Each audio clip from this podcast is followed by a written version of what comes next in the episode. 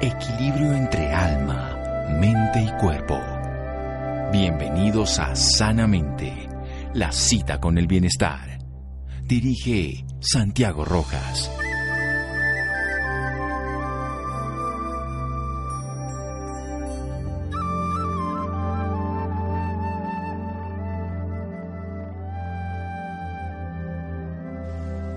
La esperanza significa que uno no se rinde a la ansiedad, el derrotismo o la depresión cuando tropieza con dificultades y contratiempos. Daniel Goleman.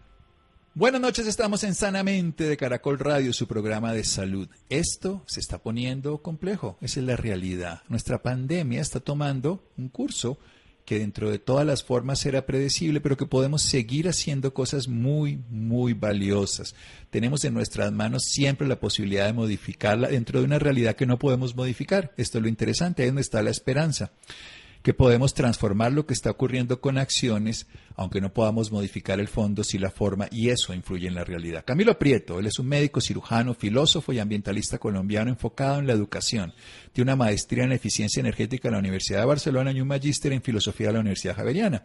También es director de la ONG Movimiento Ambientalista Colombiano desde el año 2013 y es consultor en temas de ambiente y la salud del Instituto Latinoamericano de Liderazgo y es autor de El perro a cuadros. Es ganador del premio Titanes Caracol por su trabajo a favor de la protección ambiental en La Guajira y vocero de ACOME, Acción Colombiana Médica Estudiantil. Y en esta pandemia ha mostrado su carisma maravilloso, se ha dedicado a ayudar a muchas regiones y a enseñarnos y a mantenernos en la realidad, cosa que a la mayoría de personas no les gusta. La realidad le parece terrible, pero la realidad es la única que nos lleva a soluciones desde un punto de vista real porque comprendemos el problema, no soluciones falsas o inmediatas que no dan resultados.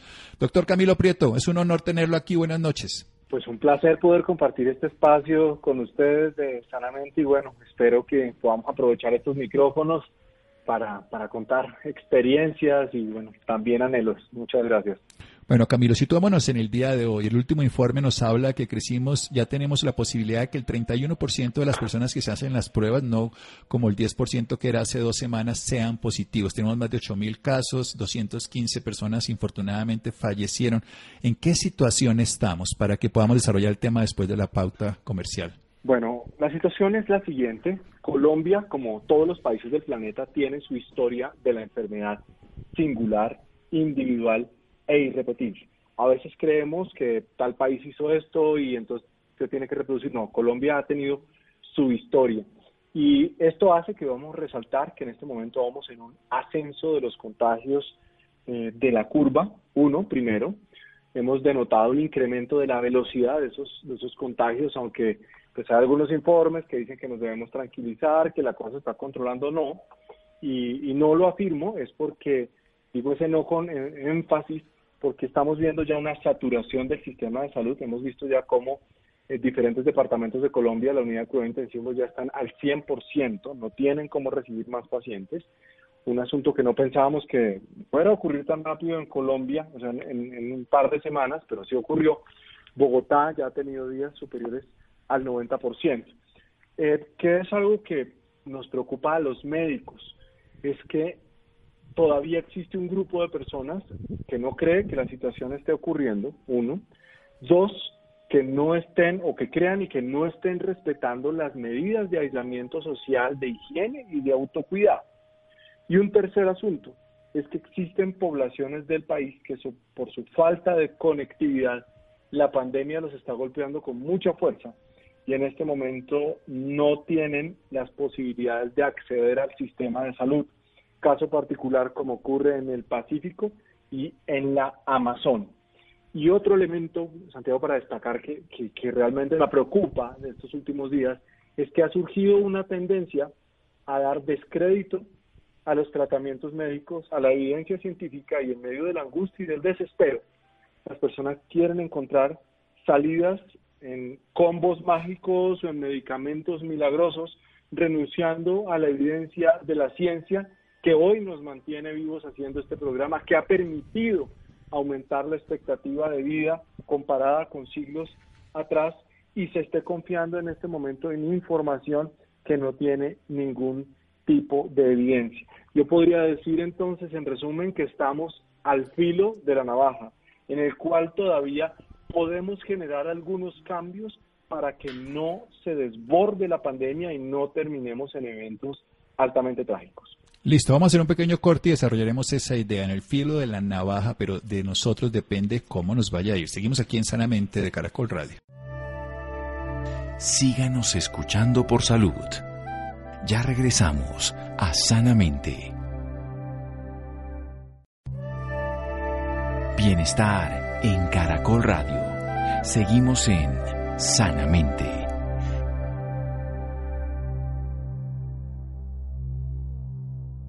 Seguimos en Sanamente de Caracol Radio. Camilo Prieto, un lujo de ser humano que está trabajando por muchos frentes de la vida planetaria, porque él, además de ser médico, es ambientalista y filósofo, o sea, cree en el sentido de la existencia y de la vida.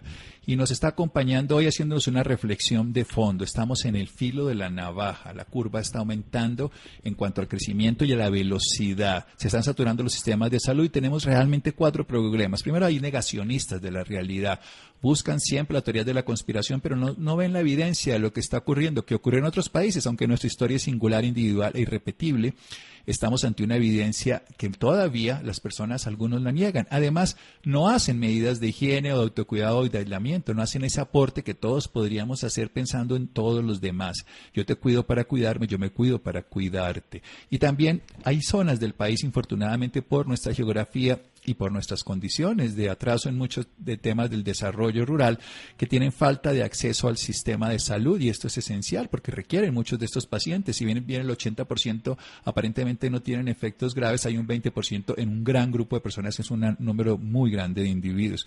Falta de acceso como los del Pacífico. Y lo último es el descrédito a la evidencia médica científica, que es la que realmente está estudiando, aportando y está evidenciando los hechos de cara. Si alguno de ustedes, ojalá ninguno tenga que llegar a una unidad de cuidado intensivo ver el trabajo de estos médicos dedicados todo el tiempo a trabajar. Son los que más saben del tema, son los que lo han hecho toda la vida, son los que se equivocan también, pero los que tienen más posibilidades de faltar menos que los que no tenemos este tipo de trabajo. Por eso cada uno zapatero a sus zapatos. Bueno, cuéntenos de esta historia. Empecemos de nuevo. ¿Qué podemos hacer, doctor Camilo? Bueno, lo primero, lo primero es que debemos comprender que estamos ante una enfermedad nueva para la humanidad no para Colombia. Es una enfermedad nueva para la humanidad que apenas estamos empezando a comprender, estamos empezando a conocer. ¿Y esto qué implica, Santiago? Fíjate esto tan interesante. Si hubiéramos tenido esta conversación tal vez en marzo eh, o un poco antes, estaríamos hablando de COVID-19 es una enfermedad respiratoria. Una enfermedad respiratoria, como una gripa fuerte que mataba a algunas personas. ¿Qué sabe la medicina en este momento? Y lo voy a decir despacio para que la audiencia le quede claro. COVID-19 no es una enfermedad eminentemente respiratoria, es una enfermedad sistémica, es decir, ataca diferentes órganos. ¿Y por qué ocurre esto? Porque el virus tiene unas proteínas en su envoltura que se enganchan a unos receptores que casualmente los seres humanos tenemos en diferentes tejidos del cuerpo, como en el cerebro, como en el intestino delgado, como en los vasos sanguíneos, como en el hígado, incluso en los testículos y por supuesto en las vías respiratorias y particularmente en los pulmones. Entonces, de acuerdo a cómo sea ese enganche entre el virus y los receptores, que tiene pues que ver mucho con nuestros componentes genéticos, con antecedentes de enfermedades de base, asimismo, la enfermedad se expresa diferente. O sea, la enfermedad se puede expresar de una manera muy leve, muy sutil, como ocurre muchas veces en el caso de los niños, o como en personas jóvenes sanas, sin antecedentes, o puede expresarse de una manera muy grave. Y adicionalmente hay otro tipo de expresión de la enfermedad. Y es que al principio Santiago puede ser silente, no dar muchos síntomas y súbitamente generar un profundo eh, deterioro del cuerpo. De tal manera que estamos hablando de un virus que genera una inflamación sistémica, una respuesta inflamatoria sistémica, ante la cual un grupo muy importante de personas, estamos hablando de más del 80% de las personas, puede sintetizar rápidamente los anticuerpos que son la verdadera cura que en este momento conoce la humanidad. O sea, en este momento decimos, bueno, ¿dónde está la cura del COVID-19? Está dentro de nuestro cuerpo y somos nosotros los que producimos esa vacuna. Insisto, los anticuerpos. De hecho, la carrera para encontrar la vacuna está enfocada en que cuando nos la apliquen, desarrollemos rápidamente los anticuerpos. Entonces el problema viene cuando las personas no desarrollan rápidamente esos anticuerpos y pueden llegar a cuadros graves o a cuadros críticos.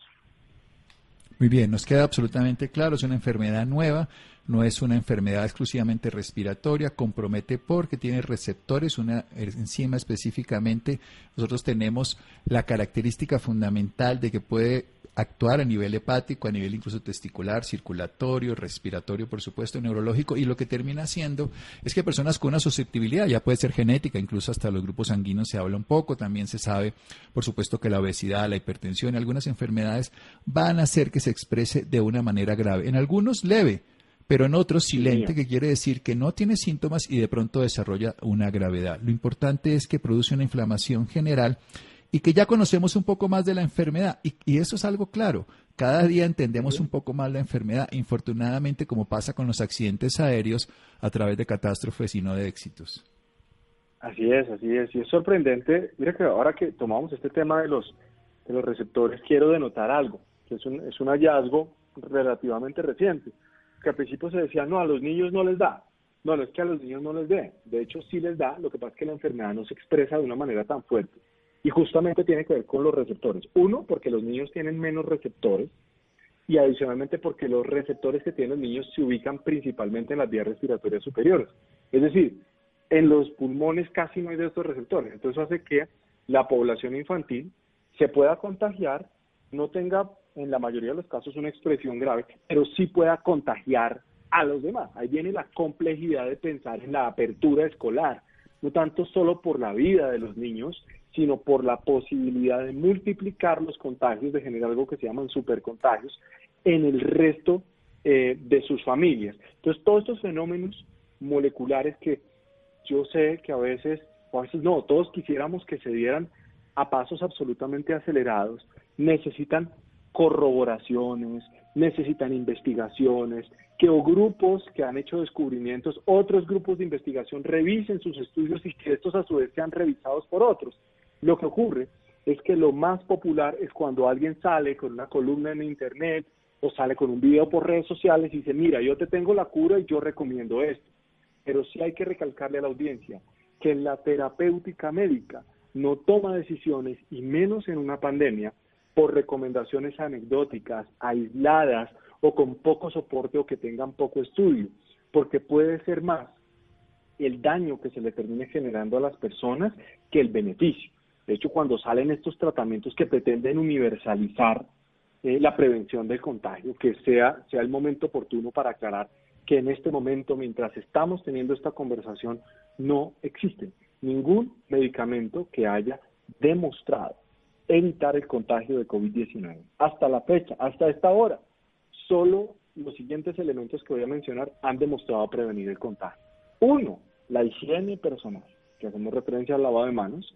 Segundo, las medidas de distanciamiento físico. Y tercero, el respeto, la obediencia de los protocolos que han sido establecidos para las medidas de asepsia y antisepsia, que en últimas terminan relacionándose eh, con la higiene.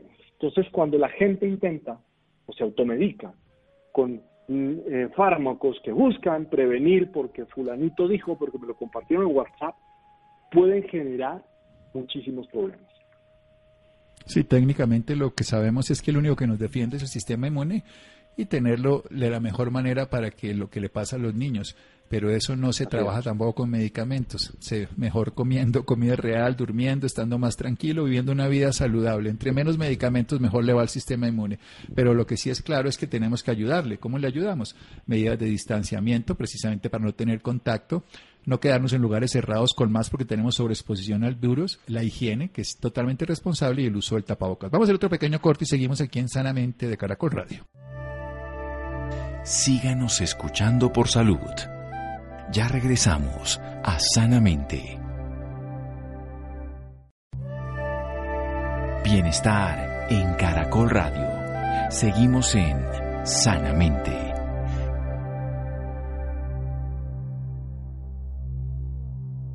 Seguimos en Sanamente de Caracol Radio. Camilo Prieto, nuestro invitado de hoy, médico, filósofo ambientalista, nos está explicando sobre la realidad, que ya todos la conocemos desde noviembre, diciembre del año pasado, probablemente con más incidencia desde marzo, pero que muchos infortunadamente creen que es un cuento, que es un mito, que no le pasa, que no conocen casos, que solamente son vecinos, pero no. Todos los que se pongan a poner un poquito de atención habrán descubierto amigos, hermanos, familiares, primos, cercanos que han tenido la enfermedad o, infortunadamente han fallecido. Esos negacionistas y que atacan a muchas otras personas y hacen descrédito de la evidencia científica pueden favorecer que la enfermedad se desarrolle de una manera incontrolada. Y ya tenemos más del 90% del sistema de salud en Bogotá en las UCIs colapsados y tenemos en muchas ciudades donde ya se ha pasado el 100%. Eso significa que han tenido que utilizar otros mecanismos y recursos que no son suficientes para pacientes críticos. Por supuesto, el 80% de las personas, sobre todo los menores de edad y personas saludables, no presentan la enfermedad. Se debe a, particularidad personal, a no enfermedades asociadas y seguramente habrá a no, a no contagio severo a menos exposición, que eso es lo que pasa a veces en las unidades de cuidado intensivo, que muchos galenos, muchos médicos se enferman porque están sobreexpuestos a la enfermedad. Tres medidas esenciales. Higiene, lo sabemos todo. Lavado de manos, no tocarse la nariz, no tocarse la boca, no hurgarse. El tapaboca, sobre todo si tenemos la enfermedad para no contaminar y si no la tenemos para evitar el contacto. Y por supuesto, la distancia, la distancia de los seis pies que dicen en Estados Unidos, los dos metros. Denos de razones. Usted que ha viajado, que ha conocido, que se ha visto, ¿cómo, ¿cómo está Colombia, la gran Colombia, que usted se ha desplazado por diferentes ciudades frente a esto? Bueno, pues te cuento que ha sido una experiencia maravillosa. Yo siento que no es que me ha, a veces lo he pensado, ¿no? Si uno dice, bueno, es que me ha tocado viajar mucho, yo siento que he tenido el privilegio, la posibilidad de, de moverme a diferentes regiones del país. Ya hemos visitado eh, 11 departamentos, hemos tenido la posibilidad de llevar equipos de protección, eh, y tapabocas hechos en casa por muchísimos colombianos, porque esto ha sido un trabajo en equipo estupendo en el cual la solidaridad se ha desbordado. Y a veces siento que ese es un alimento para la esperanza, porque por un lado uno ve los, los contagios desbordándose, las unidades de cuidados intensivos saturándose, pero por el otro lado ve cómo la gente se moviliza, decide ayudar, se arriesga a la acción, porque frente a ese afán, a esa pulsión de muerte que tiene la pandemia, vemos cómo muchos ciudadanos han tomado la decisión ética responsable de buscar la palabra, de tomar la palabra mediante la, acción. Y así ah, logramos, fíjate que para llevar a, Baupés, Mitú, eh, para llevar también a Puerto Carreño, que está en Bichada, llegar a Guaymía, logramos llevar más de 25 mil tapabocas hechos a mano para las comunidades indígenas, fabricados por mucho, y lo digo, lo digo particularmente con una campaña que hicimos que llamó Costureras por la Vida. Y muchísimas mujeres de diferentes regiones del país en sus casas, con las máquinas de coser y con aguja, con hilo, hicieron estos dispositivos para poder cuidar a las comunidades. Entonces siento que esto es una manera de hacerle un contrapeso con un vitalismo eh, muy enérgico, muy sólido y como insisto, lo decía hace unos minutos, alimenta la esperanza porque justamente eh, en esas fases iniciales, cuando se produce el contagio, incluso antes de que la persona se contagie, es donde tenemos todavía muchísimo, muchísimo por hacer. Por otro lado, también es muy duro, muy duro, Santiago, ver cómo, fíjate, llega uno al Pacífico y ver cómo las unidades de cuidado intensivo ya estaban saturadas hace un par de semanas, por un lado. Segundo, ver cómo eh, hay muchísimos profesionales de la salud que no reciben un sueldo desde hace más de seis meses. Esto es inaudito. Y también llegar a otras regiones del país donde jamás en la vida ha existido una unidad de cuidado intensivo. antes de, antes de que iniciara la, la pandemia, en departamentos como Bichada, Baupés, Guainía, en, la misma, en los mismos Amazonas, no habían camas de cuidado intensivo. Y tuvo que ocurrir una pandemia para que se instalaran por lo menos unas camas de cuidado intensivo eh, de emergencia.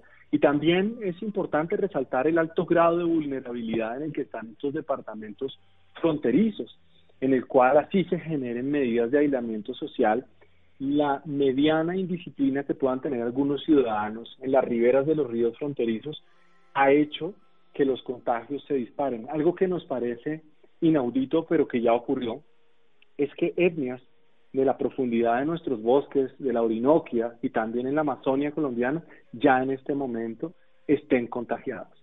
Y ahí uno dice, no puede ser que esto haya ocurrido, pero, pero la realidad es que sí. Entonces, cuando empiezas a comparar los diferentes grupos étnicos, y esto en esto quiero que ojalá la gente ponga muchísima, muchísima atención porque hay un diferencial que me parece muy relevante, y es la manera de eh, cómo el virus puede llegar a ser más agresivo dependiendo de los grupos étnicos.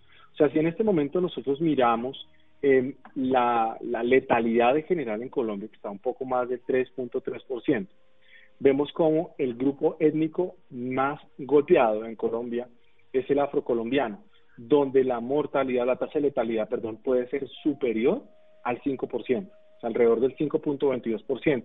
Las etnias indígenas están alrededor de la media general de ese punto, de ese 3.3%, pero ahí vemos, hemos ido identificando eh, la población afro como una, una población de riesgo. Entonces sí creo que quedan unos aspectos que lo llenan a uno, como te digo, de motivación, de seguir, de seguir caminando, de seguir trabajando, pero por el otro lado también unos profundos cuestionamientos sobre ese abandono histórico que han tenido las zonas más apartadas de nuestro país.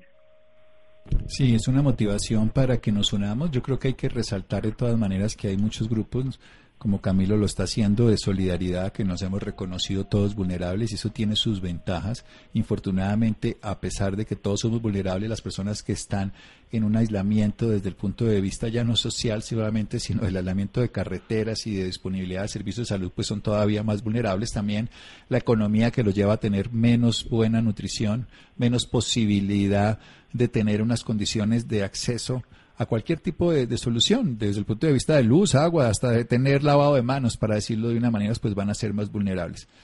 ¿Qué hacemos, Camilo? Porque esto es una realidad que se va a demorar mucho tiempo. La gente siempre está esperando que la semana entrante se acabe para volver a hacer lo mismo. Y los médicos sabemos que esto no funciona así porque es que no sabemos qué va a pasar.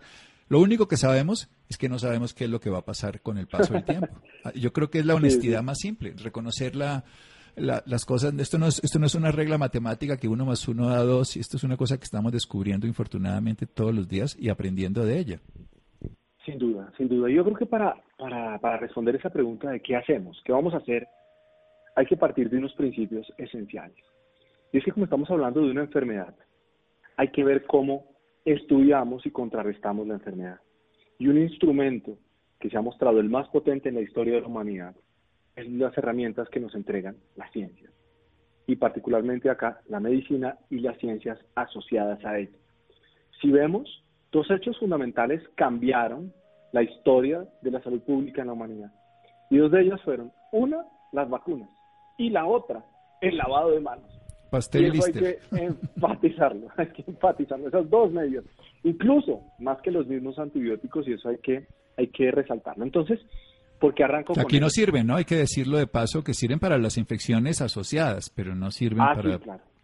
Sí, no, no. En este momento, vacunas pues no hay todavía. Vacunas no hay. Pero sí quiero hacer énfasis en que como esas dos acciones cambiaron la historia de la humanidad. Entonces, no es el momento, lo primero que quiero decir es que dentro de ese que hacemos, es sin duda no es el momento de desconfiar de la ciencia y no es el momento de desconfiar de la medicina. No es. En una pandemia es el peor error. Y hay que comprender que la ciencia es dinámica, porque la ciencia no es un dogma, la ciencia no está escrita en piedra. Y lo que hoy podemos estar hablando, en dos meses o en tres meses, puede ser distinto. Y una interpretación de esta realidad, de esta honestidad científica, que Popper muy bien denominó la falsa habilidad, es que los hechos y las evidencias son dinámicas y la ciencia naturalmente se tiene que reevaluar cada vez que encuentra nuevas cosas. Pues cuando la gente dice, pero es que los médicos no se ponen de acuerdo, es que una vez dicen una cosa y otra vez digan otra. No, no es que una vez digamos una cosa y otra vez otra, sino que las evidencias van cambiando. Por eso ustedes seguramente habrán visto que hay medicamentos que circulan con éxito durante un tiempo. Acaba de pasar, mira, acaba de pasar con la ranitidina. Tengo el ejemplo perfecto. Tú y yo estudiamos la ranitidina como un antiácido con unas bondades muy importantes, en fin, ¿y qué pasa? Hace un par de semanas la nueva evidencia nos dice, mírala, el metabolismo de la ranitidina puede generar unos efectos relacionados con el cáncer. ¿Qué hicieron las entidades de salud del planeta? Retirarlas, retirarlas, de retirar las, las existencias de ranitidina del planeta. Entonces, ahí les doy un ejemplo de cómo la ciencia es dinámica. Eso es importante para ver qué vamos a hacer. Entonces, lo segundo de, esa, de, esta, de esta respuesta es comprender que estamos frente a un microorganismo que se comporta diferente en los individuos. Y esa comprensión nos permite interpretar que en la gran mayoría de las personas, en la gran mayoría, más del 80%, esto va a ser un virus, una virosis que va a cursar sin mayores complicaciones. Insisto, quiero hacer un énfasis acá en negrilla, subrayado, no por un medicamento especial que alguien tome, sino porque el cuerpo, nuestra fisiología es capaz de responder en la mayor cantidad de los casos adecuadamente a la enfermedad. Como si en este momento yo les dijera, bueno, vamos a coger 100 pacientes y a, estos 100 pacientes les vamos a dar jugo de arándanos de la receta del doctor Prieto. Y resulta que 80 les fue súper bien. Entonces la conclusión no puede ser la receta del jugo de arándanos del doctor Prieto es exitosa y con esa se cubre el 80% de la personas. No, porque es independientemente, insisto, insisto, de los medicamentos que, que la gente crea que van a ayudarle a solucionar porque no existe ese medicamento anti-COVID todavía, sino es por la, la recuperación. Y lo otro, claro, cuando las personas no alcanzan, no alcanzan a producir esos anticuerpos, por supuesto que deben de recibir un manejo hospitalario. Y aquí va la otra, la tercera parte de la pregunta, el qué hacemos, es estar muy atentos a los signos de alarma. Quiero dejarles uno muy especial y tiene que ver con la dificultad respiratoria y también relacionado con la fatiga. Si ustedes, oyentes de Caracol Radio en este momento dicen, oiga, yo tengo un diagnóstico de COVID-19 positivo, pero resulta que, bueno, tengo mis síntomas, pero no tengo dificultad respiratoria, bueno, no, no, hay problema. Pero si resulta que mañana o pasado mañana amanecen con dificultad respiratoria, hay que reconsultar al servicio de urgencia. O si ustedes son una persona que no tiene la prueba de COVID-19, pero amanece con dificultad respiratoria o fatiga, debe consultar. Eso sí nos ayuda a prevenir complicaciones, porque ¿qué es lo que logramos con esto? ¿Qué logra la medicina? La detección temprana y el diagnóstico temprano de la neumonía viral o de las potenciales complicaciones. Si se tratan a tiempo, se logra evitar que el cuerpo desarrolle una inflamación sistémica que es tan fuerte que tiene un nombre muy particular, se llama tormenta de las citoquinas.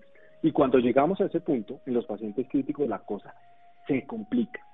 Y otro punto de ese que vamos a hacer implica tener otra comprensión, y es que pensamos mucho en los ventiladores, pero así tengamos miles de ventiladores, eso no va a resolver el problema, porque lo estamos viendo en Estados Unidos, con lo que desafortunadamente está pasando en Estados Unidos. El asunto no es solamente de dinero, el asunto no es solamente de infraestructura, imagínense la infraestructura hospitalaria que tiene Estados Unidos, la capacidad de reacción que tiene el sistema de salud de Estados Unidos, del Reino Unido, y con todo eso y se desbordó. Entonces el asunto no es específicamente de dinero, sino de conducta humana y adicionalmente también de un asunto que es clave y es el respeto por el otro. Y aquí me conecto con otro asunto y es en este que vamos a hacer es procurar sacar lo mejor de nosotros, porque esta prueba de la historia de la humanidad, porque no es de Colombia, le está exigiendo a las naciones, a los países, que saquen lo mejor de sí. Y como ya entendimos que el asunto no es de plata, sino de un orden y una convicción mental, que implica renunciar al miedo y al pánico, porque el miedo y el pánico lo llevan a uno a negar el hecho y a desplazar mi responsabilidad sobre los otros. Entonces, cuando yo no actúo con miedo ni con pánico, sino con atención, con respeto, con conocimiento, ahí mi relacionamiento con las otras personas va a ser completamente distinto. Entonces, fíjense que yo aquí no he nombrado en ningún momento ningún medicamento específico.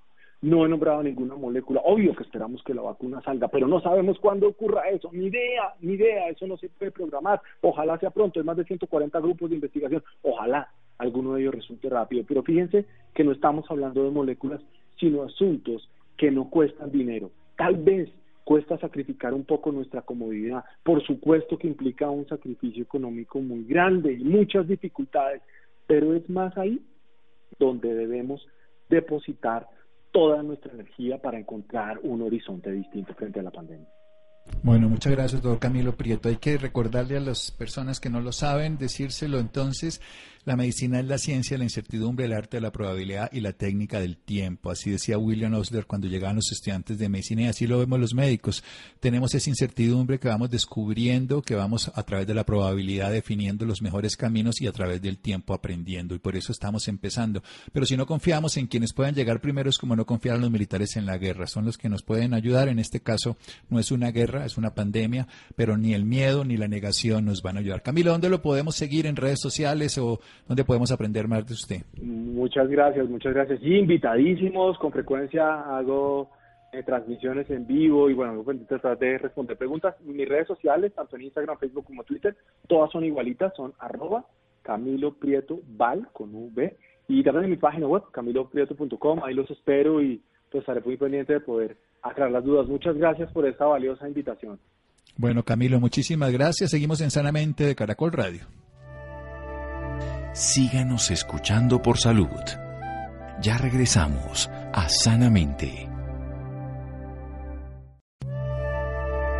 Bienestar en Caracol Radio. Seguimos en Sanamente.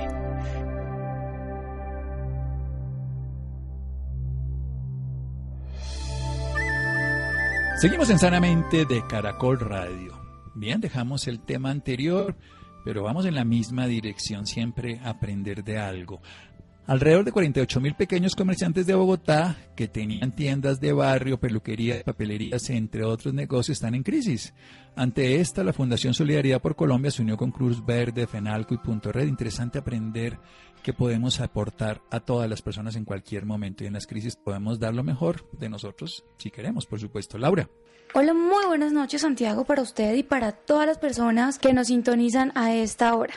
Claro que sí, Santiago. La Fundación Solidaridad por Colombia, en alianza con Cruz Verde, FENALCO y Punto Red, buscan ayudar a pequeños comerciantes en Bogotá que han tenido que cerrar sus negocios a causa del COVID-19. Por esta razón, en la noche de hoy nos acompaña Claudia Sterling Posada. Ella es vicepresidente legal y de asuntos corporativos de Cruz Verde, bogotana, graduada de Derecho de la Universidad del Rosario con especialización en Derecho de Seguros y Seguridad Social de la Universidad de La Sabana. Durante 18 años fue vicepresidente jurídica del Grupo Salud Total y es catedrática en varias especializaciones en las universidades Javeriana, Rosario y Sabana. Muy buenas noches, Claudia, y bienvenida sanamente de Caracol Radio. Hola Laura, Santiago, eh, muy contenta aquí de estar con ustedes, eh, sobre todo divulgando un tema tan importante como es la solidaridad que debemos tener en este momento con los pequeños comerciantes que en este momento eh, tienen parada su actividad económica. Claro que sí, Claudia. Bueno, y para empezar y contextualizar a nuestros oyentes, háblenos sobre Coronatón 10.000. ¿De qué se trata esta campaña? Bueno, Coronatón 10.000, Laura, es una campaña preciosa eh, en la que estamos participando la Fundación Solidaridad por Colombia, Cruz Verde, FENALCO, FENAL Tiendas, Red y Pro Bogotá. ¿Y de qué se trata esta campaña? Se trata de ayudar a todas esas pequeñas tiendas de barrio, peluquerías, papelerías, que en este momento por el tema de la cuarentena obligatoria tuvieron que cerrar sus puertas y no pudieron seguir operando. Entonces, ¿cuál es la idea de la Coronatón 10 mil? Es recaudar desde 10 mil pesos en adelante y lo que la gente quiera donar para llevarles mercados, unos mercados absolutamente completos a todas estas familias.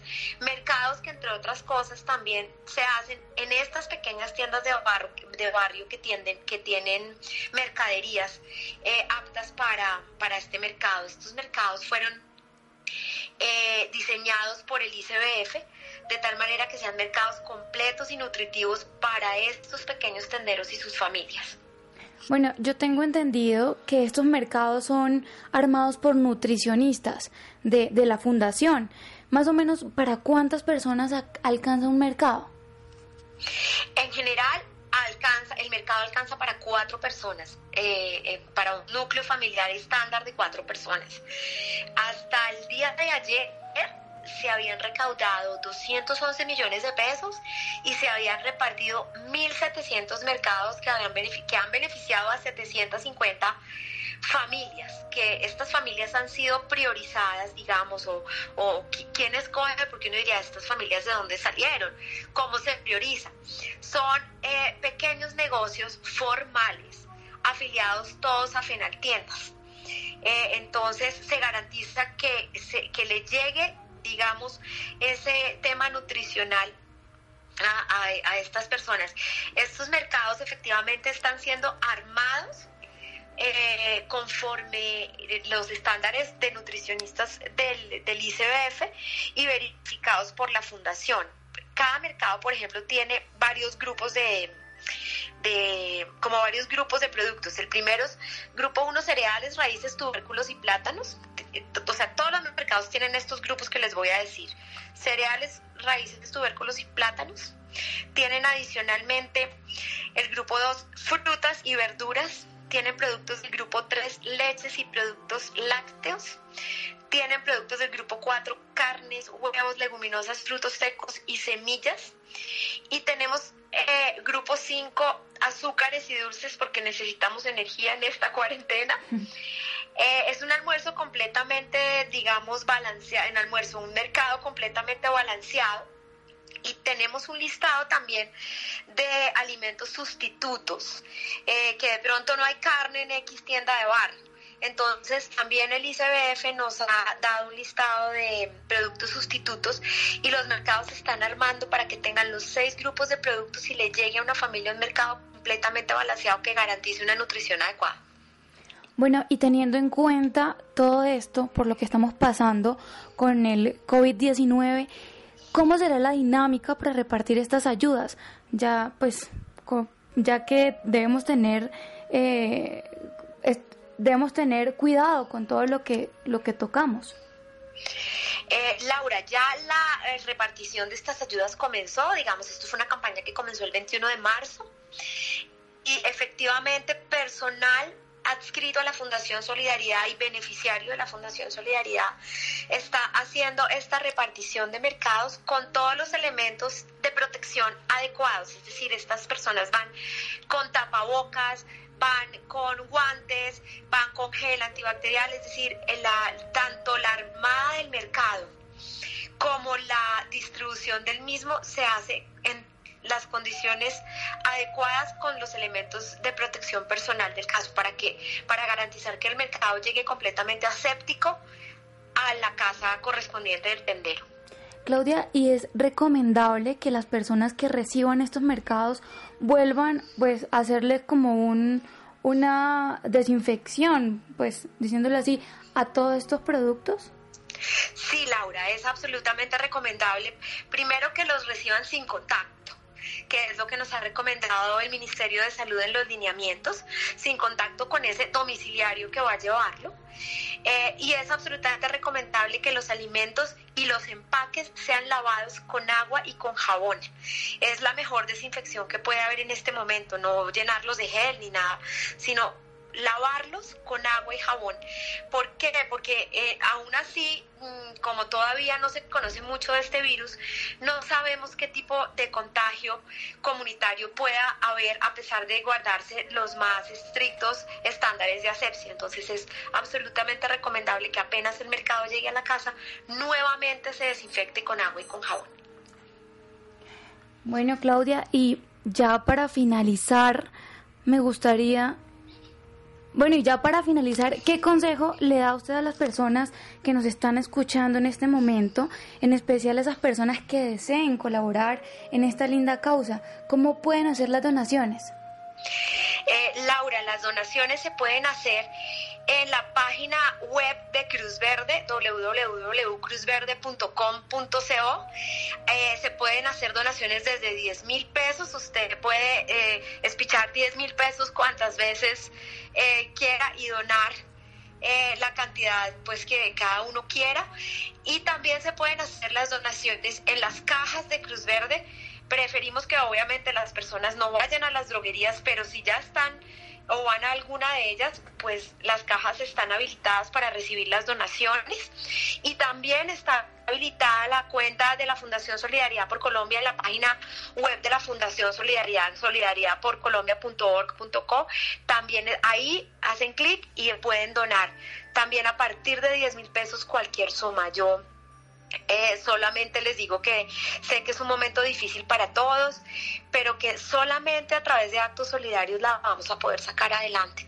Porque tal como el ministro de Salud anunció en el día de ayer en el Congreso, muy probablemente esta cuarentena vaya más allá del 27 de abril. Entonces, en esa medida, tenemos que ser solidarios y lo que sí no se puede permitir en un país es que haya hambre. Entonces, colaboremos con estas familias. Estas familias nos han alimentado, nos han surtido de, todos los servicios de peluquería, librerías, todo por muchos años y es el momento de mostrar lo mejor de nosotros, de lo poquito o mucho que cada uno tiene, donar a partir de 10 mil pesos, creo que es, mm, digamos, un deber con la sociedad. Los invito a todos a unirnos a esta campaña Coronatón 10 mil. Bueno, Claudia, Sterling, muchísimas gracias por esta valiosa información y por acompañarnos esta noche en Sanamente de Caracol Radio.